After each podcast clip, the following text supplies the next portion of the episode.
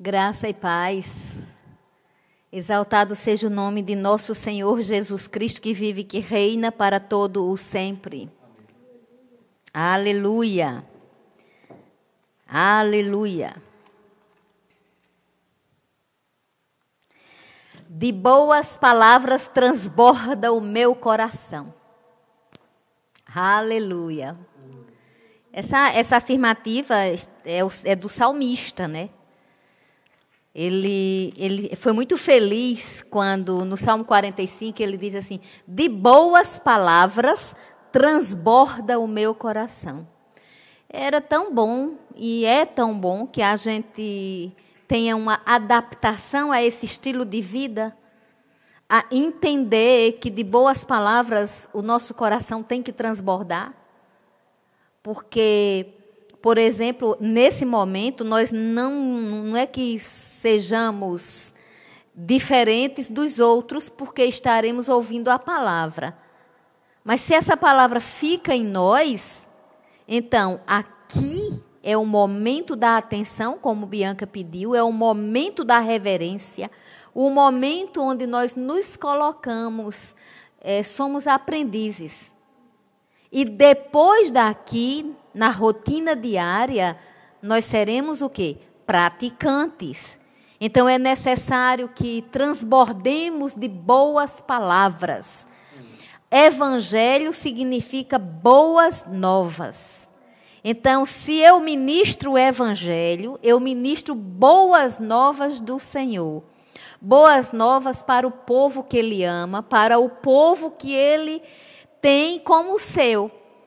E queridos, o que são boas novas?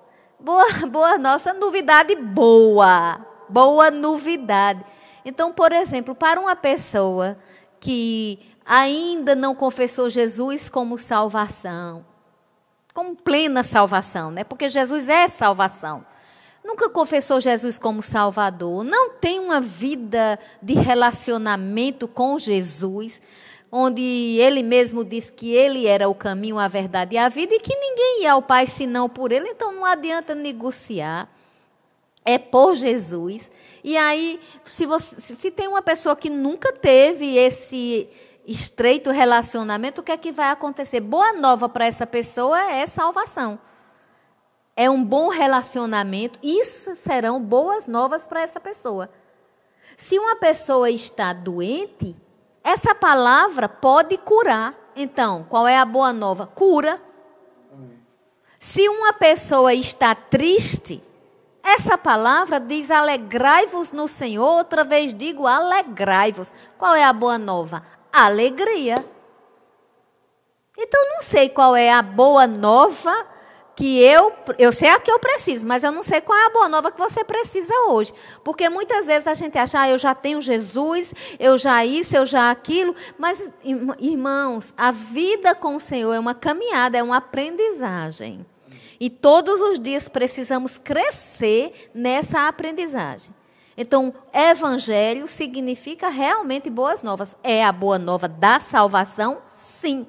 Por quê? Não há bem maior. O maior bem é a salvação, é a vida eterna em Cristo Jesus. É a certeza de que quem crê nele, ainda que morto, viverá. Então, mas nessa vida aqui, né, no dia a dia, nós precisamos sim de boas palavras. Nós precisamos sim de boas novas. E o salmista dizia, eu não vou ministrar o Salmo 45, mas eu gosto dessa frase dele: de boas palavras transborda o meu coração. Aleluia. Ou seja, o coração sem amargura, um coração é, de fé.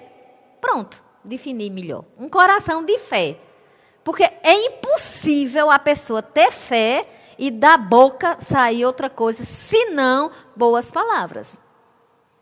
Mesmo em meio à tempestade, sim. Porque a fé, amados, a fé ela, ela precisa ser considerada o que é fé. Fé, ela vai além da, da, do natural. Fé não, não tem a ver com coisas naturais. É tanto que é, no livro de Lucas, No, no livro de Mateus, no capítulo 6, está é, tá escrito no versículo 21. Eu vou ler do 19. Mateus 6, 19. Não acumuleis para vós outros tesouros sobre a terra, onde a traça e a ferrugem corrói, e onde ladrões escavam e roubam. Mas ajuntai para vós outros tesouros no céu, onde traça nem ferrugem corrói, e onde ladrões não escavam nem roubam. É muito linda essa passagem, muito clara, né? Tá aqui está confirmando Mateus 6, que no 33 vai estar escrito: Buscai primeiro o reino de Deus e a sua justiça, e todas estas coisas vos serão acrescentadas. Então, nossa prioridade tem que ser o reino de Deus. É, mas o 21 diz algo bonito também, né? Porque onde está o teu tesouro, aí estará também o teu coração. onde é que está o seu tesouro? Onde é que está o meu tesouro? Porque aonde estiver o nosso tesouro, aí estará também o nosso coração. Essa palavra é forte, mas eu quero complementá-la, nem vou abrir para ler, mas lá no livro de Lucas, no capítulo 6, Jesus falando, ele diz assim: O homem bom, do bom tesouro do coração, tira o bem. O mal do, mal, do coração vai tirar o mal. Ou seja, de boas palavras transborda o meu coração e significa que evangelho, que quer dizer boas novas, está dentro de mim. E eu vou transbordar. E o que é uma coisa transbordante? Passa para os outros, sobra. Não fica ali só para retido. Transborda. Alcança outras vidas no nosso contexto alcança outras pessoas. Aleluia! Esse é o sentido da vida em Cristo Jesus. É transbordarmos de boas novas, de boas palavras. Lá no livro de Isaías está escrito: Eu tenho uma língua erudita, eu me desperto todas as manhãs com tenho uma língua erudita e tenho uma palavra que ampara o cansado. Aleluia! É isso que a gente tem que ter, amados uma palavra que ampare as pessoas, que ampare o cansado, que levante vidas. Porque para colocar vidas para baixo, para humilhar, para entristecer, já tem o inimigo de Deus. É fácil essa vida? Não. Mas é possível, tudo não é possível ao que crê.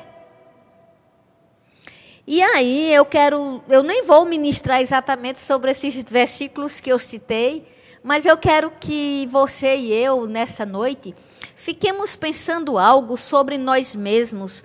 É, como somos nós, com tanta palavra que a gente tem possibilidade de escutar?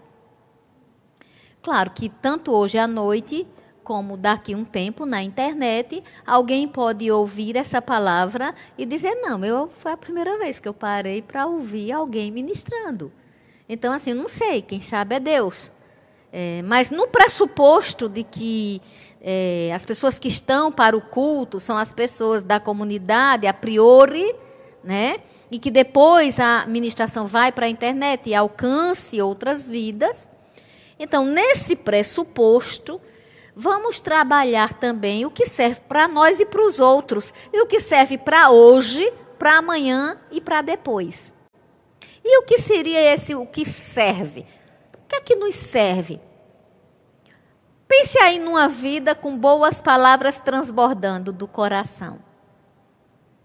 Isso não é tão fácil, mas isso é possível. Porque se a palavra estiver em nós e nós estivermos na palavra, é impossível, amados, sermos contaminados. A palavra contaminação é uma palavra meio que assustadora para essa época, né? Porque tem um inimigo invisível aí. Só que, sabe, queridos, vamos crer em tudo que Deus pode fazer. Vamos crer que na cruz do Calvário, há muitos anos atrás, essa guerra Jesus já venceu. Nós somos mais que vencedores. Vamos continuar, vamos perseverar confessando a palavra de Deus. Queridos, fé fala a palavra. Fé abre a boca. Eu nunca vou deixar de tocar nessa tecla. Não vem me dizer, ah, eu sou uma pessoa de fé e não fala fé. Porque, queridos, se eu exercito a minha fé, uma das formas é falando. Não vamos mentir. O que é fé? Vai? Eu, eu, sempre gosto, quando eu falo fé, citar Hebreus capítulo 11, onde diz que fé é a certeza das coisas que não se veem. É, sou eu ter certeza de algo que eu não estou vendo, mas que eu vou alcançar pela fé. Fé tem a ver com falar? Tem. Se alguém disser a este monte, esse é um versículo muito conhecido da Bíblia. Muita gente fala isso. Se alguém disser a esse monte, ergue-te e lança-te no mar, e não duvidar no seu coração, assim será. Olha que coisa tremenda o mestre falou. Agora, deixa eu te dizer, ele não disse assim, se você pensar no seu coração. Ele disse, se você disser. Ou seja, você tem no coração, não duvida, porque você tem fé no coração. Mas você expressa. Aleluia. Vamos para o livro de Mateus, capítulo 13. Mateus, capítulo 13. Vou falar de algo nessa noite que muitas vezes pensa-se que é destinado a só ministrar isso para a ordem do evangelismo. A parábola do semeador. E não é, amados. E não é. Mas geralmente, pode olhar, as pessoas usam muito para evangelizar. Eita, eu acho que é tempo. Talvez até eu esteja evangelizando crentes. Né? Não sei. Mas é tempo de crente se evangelizar. É tempo de mirar o alvo, o foco. É tempo de não ouvir tanto, voz daqui, voz dali, voz da acolá, mas ter dentro de si uma voz dizendo: Este é o caminho, andai nele. Não precisa nem só ouvir, porque no livro, no Velho Testamento era ouvir. Mas agora é o testemunho interior.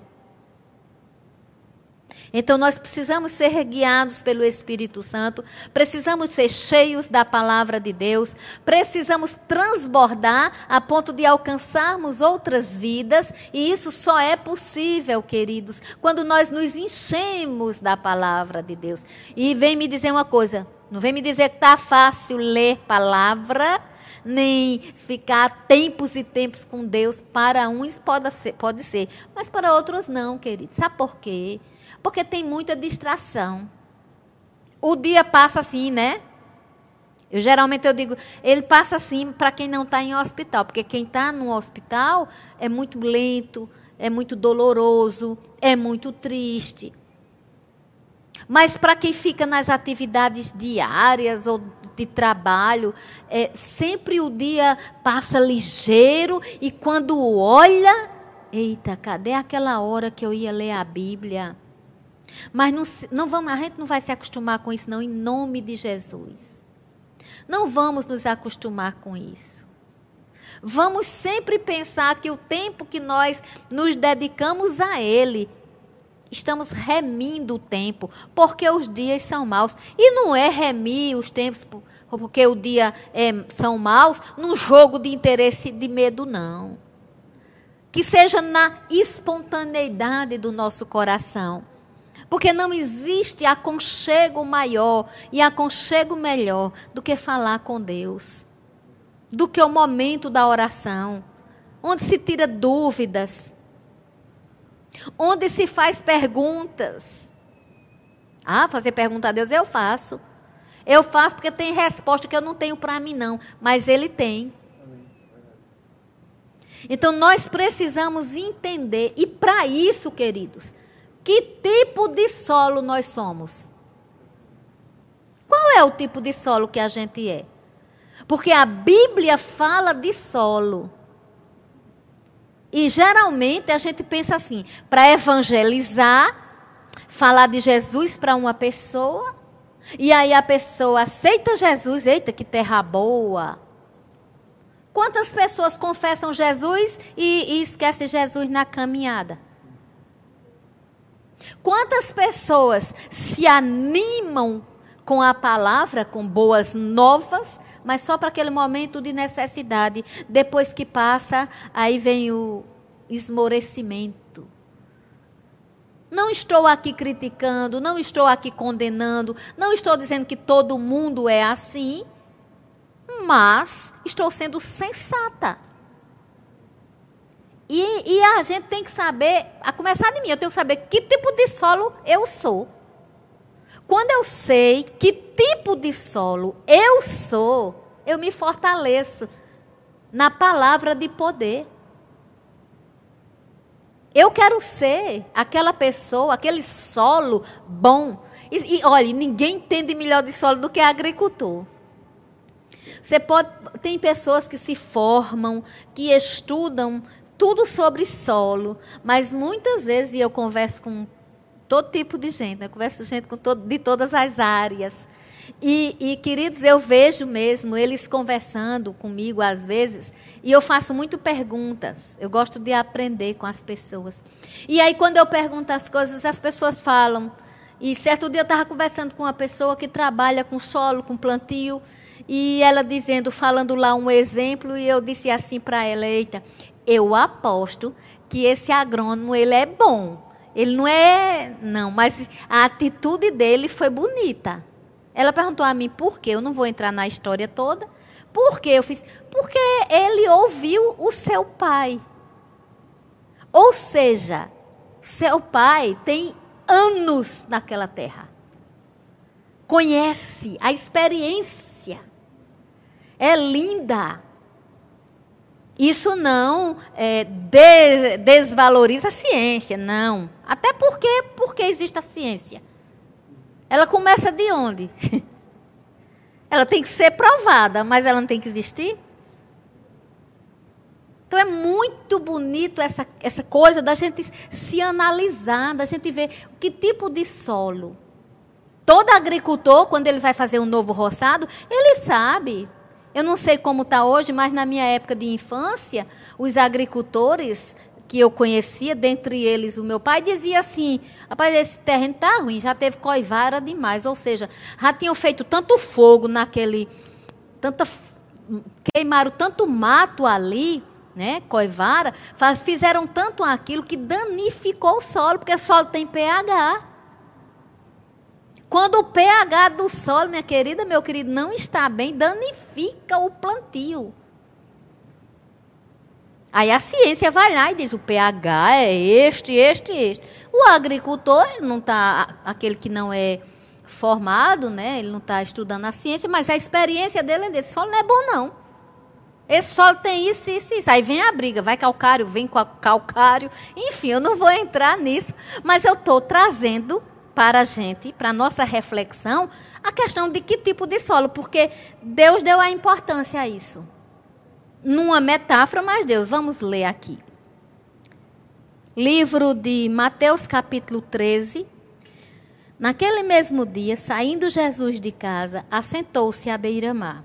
E grandes multidões se reuniam perto de, se reuniram perto dele de modo que entrou no barco e se assentou. E toda a multidão estava em pé na praia. Lindo, né? Todo mundo queria ouvir Jesus.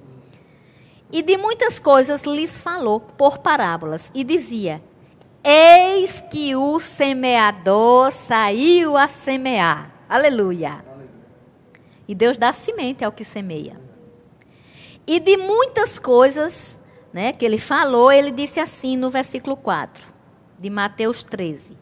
E ao semear, uma parte caiu à beira do caminho, e vindo as aves a comeram.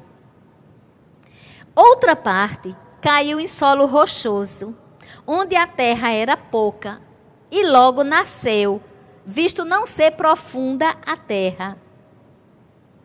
Saindo, porém, o sol a queimou. E porque não tinha raiz, secou-se Outra caiu entre os espinhos, e os espinhos cresceram e a sufocaram. Outra, enfim, caiu em boa terra e deu fruto a cem, a sessenta e a trinta por um. Aleluia. Às vezes as pessoas, a gente às vezes até usa isso nas ofertas, né? Mas está vendo que no contexto não é necessariamente nessa perspectiva financeira? De, de ah, deu fruto a 100, 60 e a 30 por um. Está na perspectiva de solo, na perspectiva de plantio, de terra. Que tipo de solo nós somos?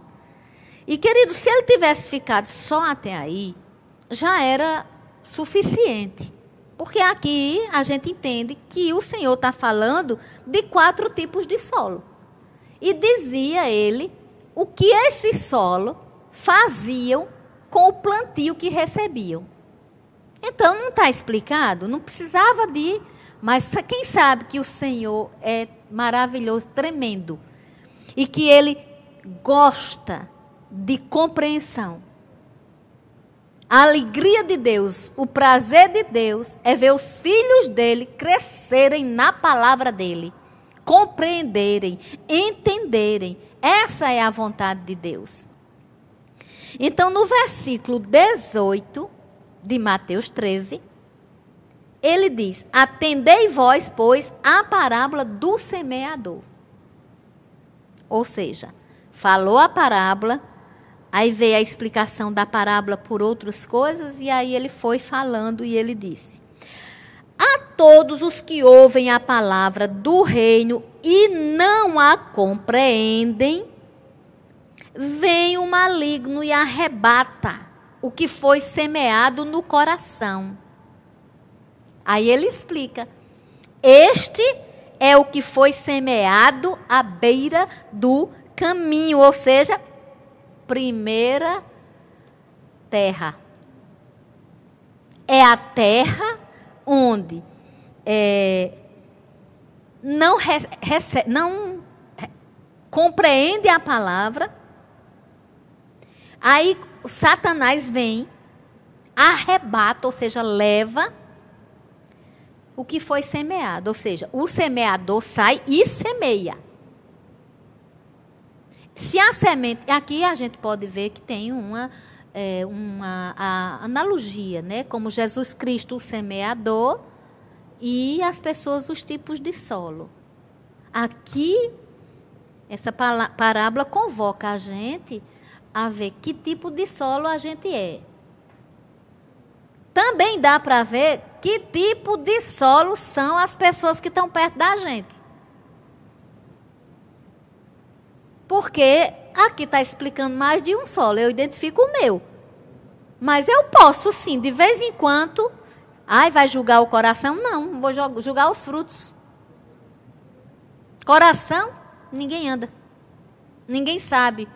Por isso que está escrito: o homem vê a aparência, mas Deus vê o coração. Mas o homem interior do coração, resultado de um homem nascido de novo em Cristo Jesus, dá para ver.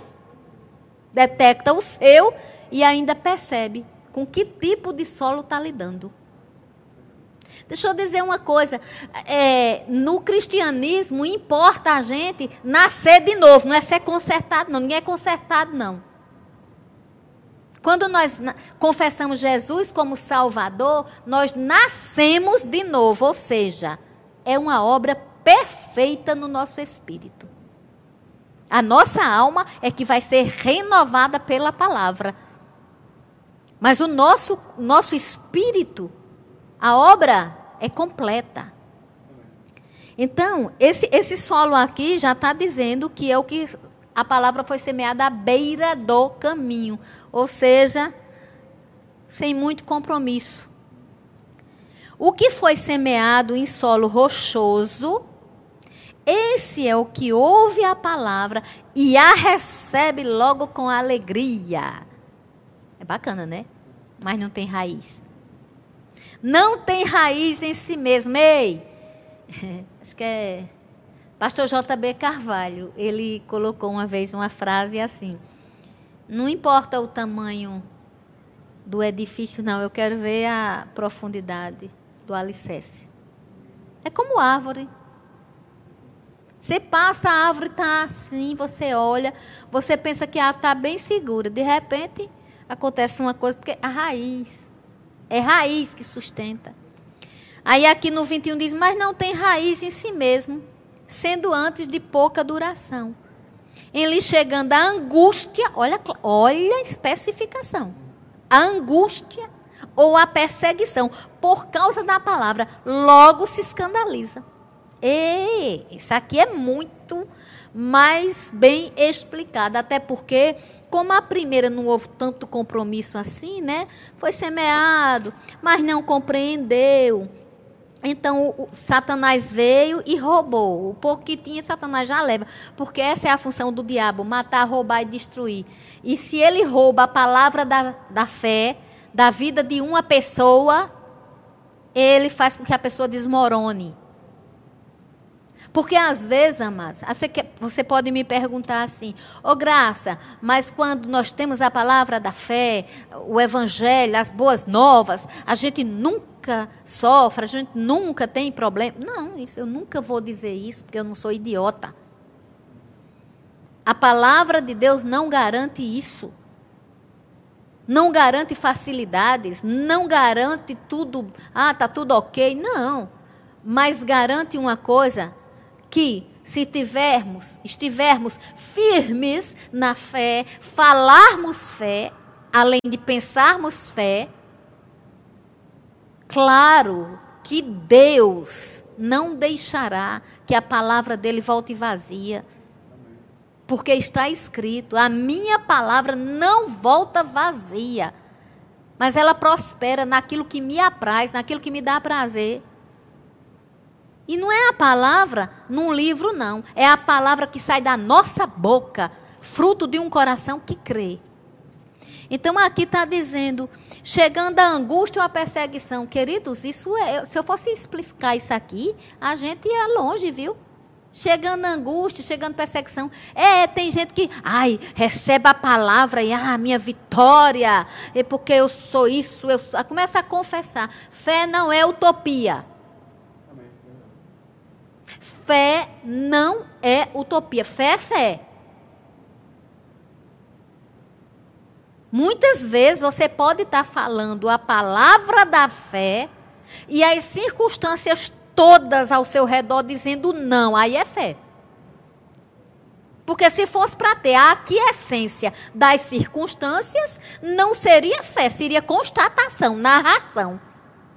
Você ia narrar algo, você ia constatar algo é diferente. Narração de confissão. E estou falando de confissão positiva.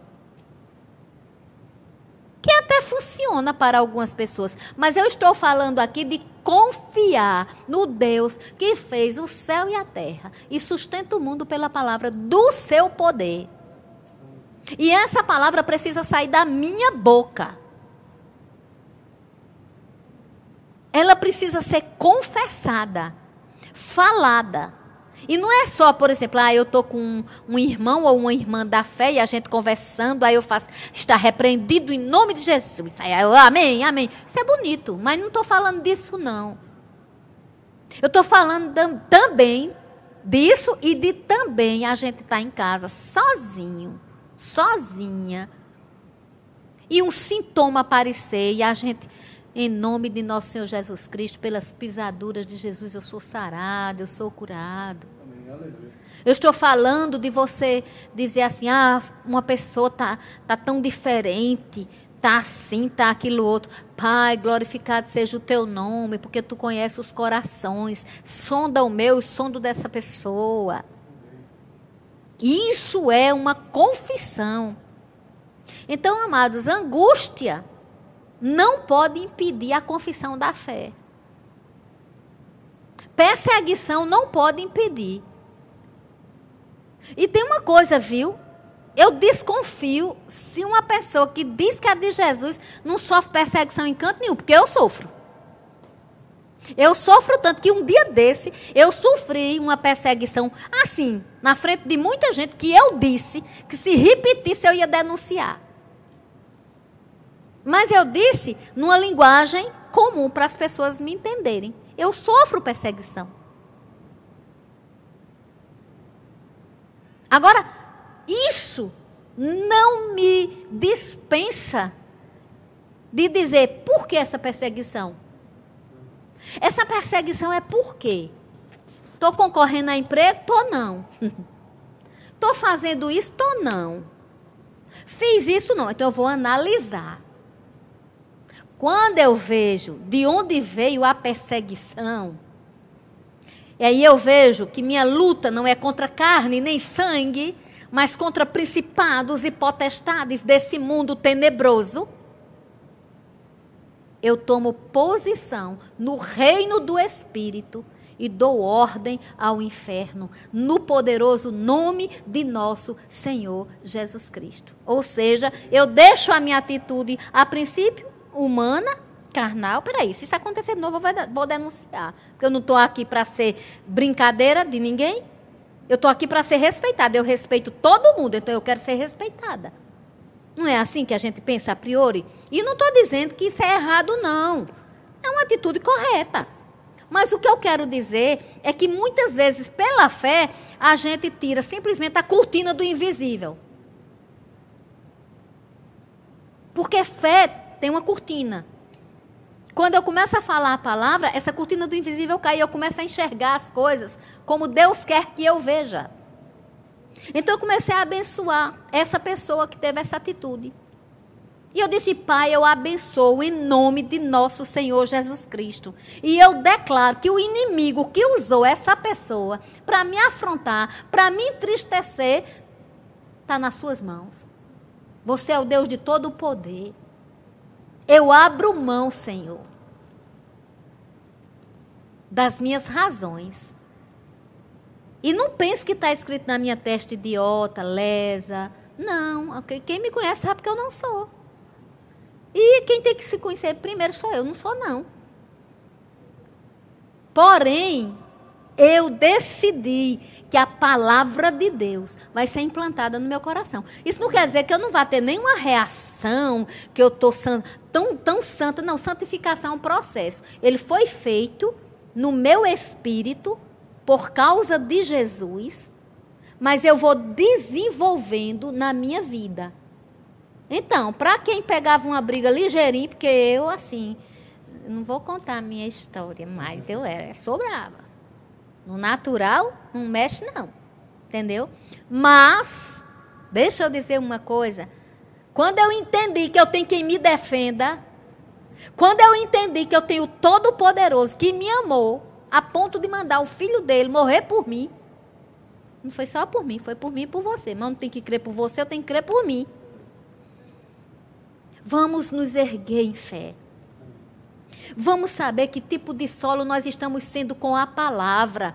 Porque tem tanta gente, minha gente, tem gente que, olha, eu, eu costumo dizer assim, se a gente fizesse um laboratório, pegasse 10 pessoas, e essas 10 pessoas confessassem Jesus Cristo como Senhor e Salvador, tudo num dia só, e nós fôssemos fazer um estudo, iríamos ter muitas surpresas. Porque desses dez, você ia, passado um certo tempo, né? E se fosse um estudo, teria que prever o tempo, vamos dizer assim, seis meses.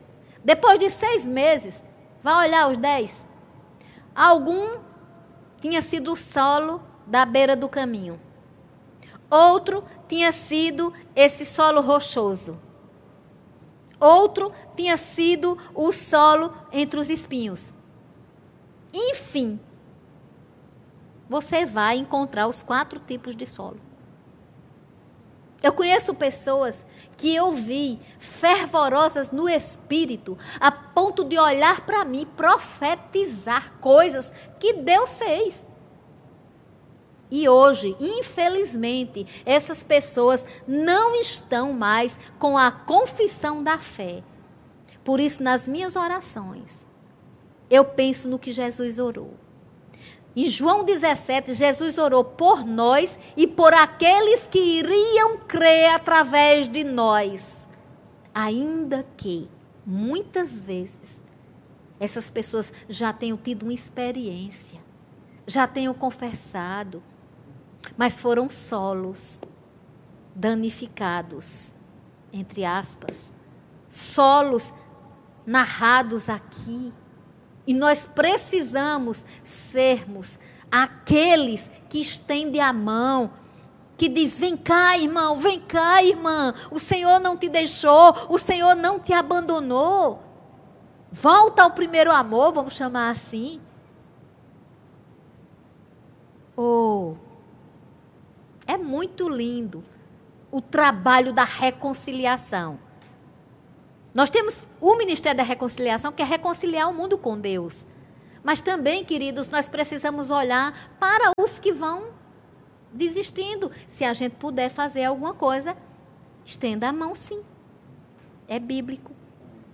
O que foi semeado entre espinhos, no 21 fala que depois da, da angústia, da perseguição, né, o solo, o solo é, rochoso, é, logo se escandaliza. Ou seja, para que escândalo? Para que logo se escandalizar e qualquer coisa? E, é, não existe evangelho de faz de conta, não, minha gente. Não existe isso, não. Existe evangelho, boas novas, mas que nós precisamos viver essa palavra. Olha uma coisa. O que foi semeado entre os espinhos é o que ouve a palavra. Porém, os cuidados do mundo e a fascinação das riquezas sufocam a palavra e fica infrutífera. Esse é triste. Esse é o solo triste. Por quê? Porque a palavra está lá. Se você vê no primeiro tipo, o diabo roubou. No segundo, houve as desculpas dos escândalos, da angústia, da perseguição. Aí se escandaliza.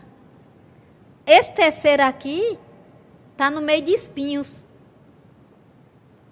Está lá. Ouve a palavra, a palavra está lá. Mas sabe o que, é que acontece? No lugar de olhar para a palavra, olha o quê? Fascinação das riquezas. Cuidado do mundo.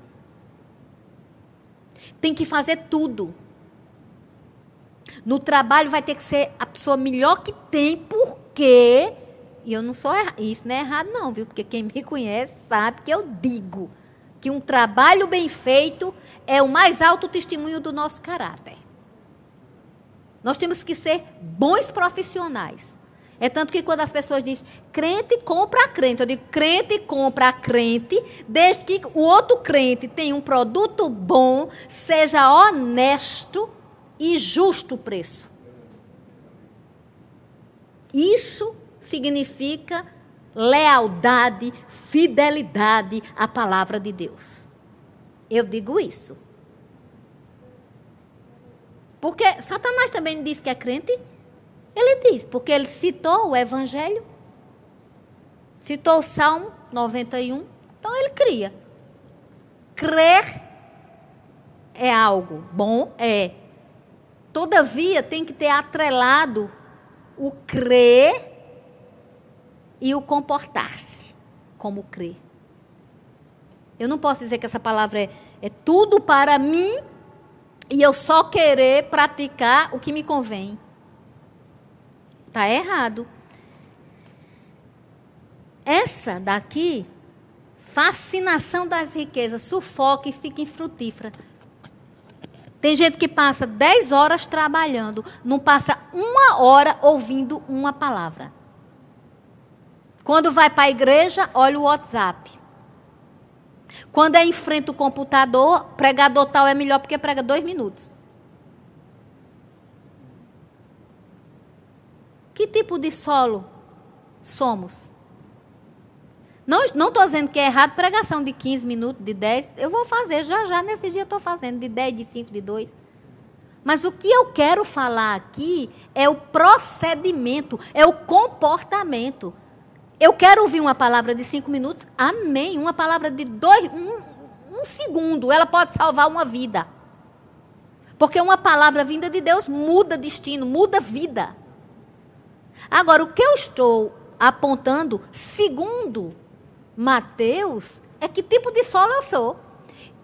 Então, se eu sou um solo bacana, eu vou querer o quê? Palavra. Palavra.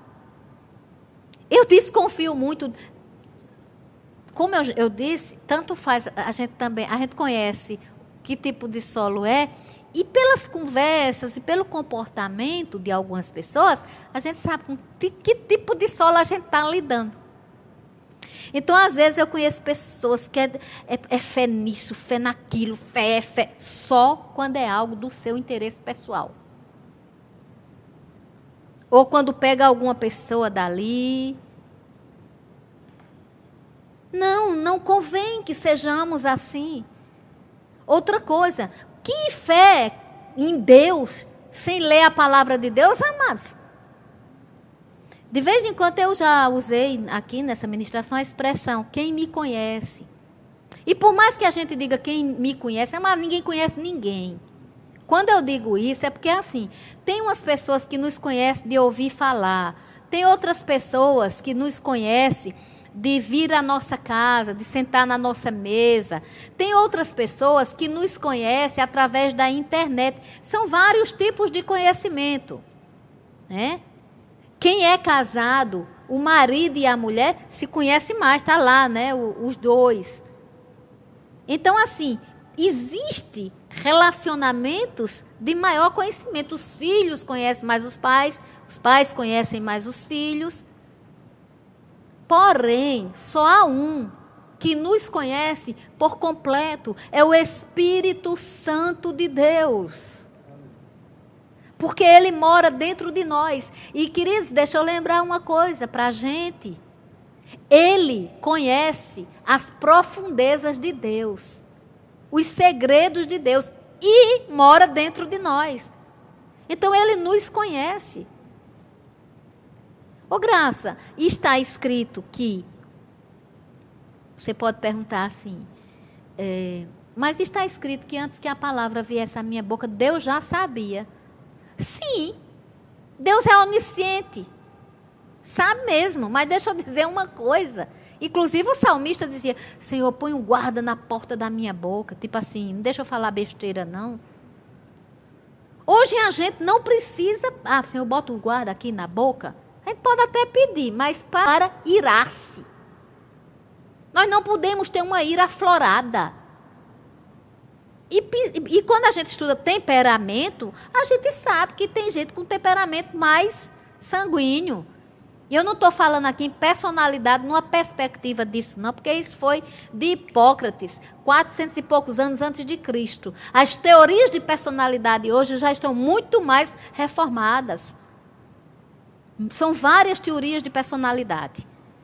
Agora, o temperamento ainda tem características inatas. E veja bem, queridos, que tipo de solo eu sou. Tem tudo a ver com o que eu estou falando. Porque eu não estou, como eu disse no início, eu não estou aqui tratando de. É, eu preguei e a pessoa confessou Jesus. Não. Porque vai, tem tanta gente que às vezes multidão confessa Jesus. Cem pessoas confessaram Jesus. Vai olhar. Não, não basta só confessar assim, no, na alegria, da emoção, não. Tem que ter desejo de transformação. Tem que ter acompanhamento, tem que ter discipulado, tem que ser cuidado, acompanhado, ajudado. primeiros passos. Quando a criança começa a andar, você não solta a criança, tá, como a gente diz aqui, né? Desembestado, não. Você fica ó, dando os passinhos e você segurando papai, mamãe, tio, vovó, quem interessar possa. Né? Fica lá, segurando, amparando, para que aqueles primeiros passinhos sejam seguros, protegidos. Assim é o nosso Pai. Quando nós começamos uma caminhada cristã, Ele nos ampara. E Ele vai usar quem? Os anjos vão descer para pregar para os novos convertidos? Não. Nossa boca, nosso exemplo, nosso zelo Aí, queridos, nesse caso aqui, foi triste. Essa entre espinhos é triste. É triste que a palavra está lá. Mas deixa eu dizer uma coisa: o mundo, o sufoco, vai deixando o quê? Essa parada que eu dou é para reflexão mesmo. E lembram que eu li no início? Junte tesouro no céu, onde traça nem ferrugem corrompe. Faça as coisas acontecer para o reino de Deus. Ajude, sejamos cooperadores. E Deus coopera conosco. E nós cooperamos com Deus. É uma reciprocidade. Vamos crescer na graça, no amor, no temor, no tremor diante de Deus. Isso é vida cristã. Isso é eu saber que solo eu sou. Eu quero, eu, eu tenho uma palavra? Tenho. Mas eu não sei você. Como é bom receber essa palavra. Como é bom crescer nessa palavra. Como cada vez mais a palavra de Deus, de Deus se descortina na beleza do próprio Deus. Porque a palavra é dele. Cuidado. Eu lembro, eu gosto muito de estudar. E eu sou daquelas pessoas assim que se me deixar eu pego um livro para ler, só quero parar quando o livro tiver terminado. Não sou daquelas também que não pega um livro só para ler. Eu leio dois livros, três de um, assim. Enfim, são meus hábitos. Amo estudar. Recentemente eu estou fazendo um, terminei um TCC sobre emoções, memórias sobre psicologia do testemunho. E foi um assunto assim bem bonito que eu escolhi, bem inusitado, bem inusitado, porque assim, falsa testemunha é muito da psicologia jurídica. E gente, eu eu li tanto, porque eu amo, porque eu gosto. Sabe o que eu tive que fazer com a minha vida pessoal? Me disciplinar. Porque senão eu ficava eu fico só estudando atenção, memória, percepção, que é bom e que é bacana, e que eu preciso. Tanta coisa que eu preciso estudar. Mas eu tenho uma necessidade maior e que eu valorizo. É da palavra. Então eu me policio Estou lendo esse livro? Estou. Mas quanto eu estou lendo da palavra de Deus? É preciso que a gente entenda. Porque tem gente que diz, fulano estudou tanto, estudou tanto, que viu que a Bíblia... Viu o quê? Que a Bíblia o quê? Não. Deus me livre de ser esse tipo de solo.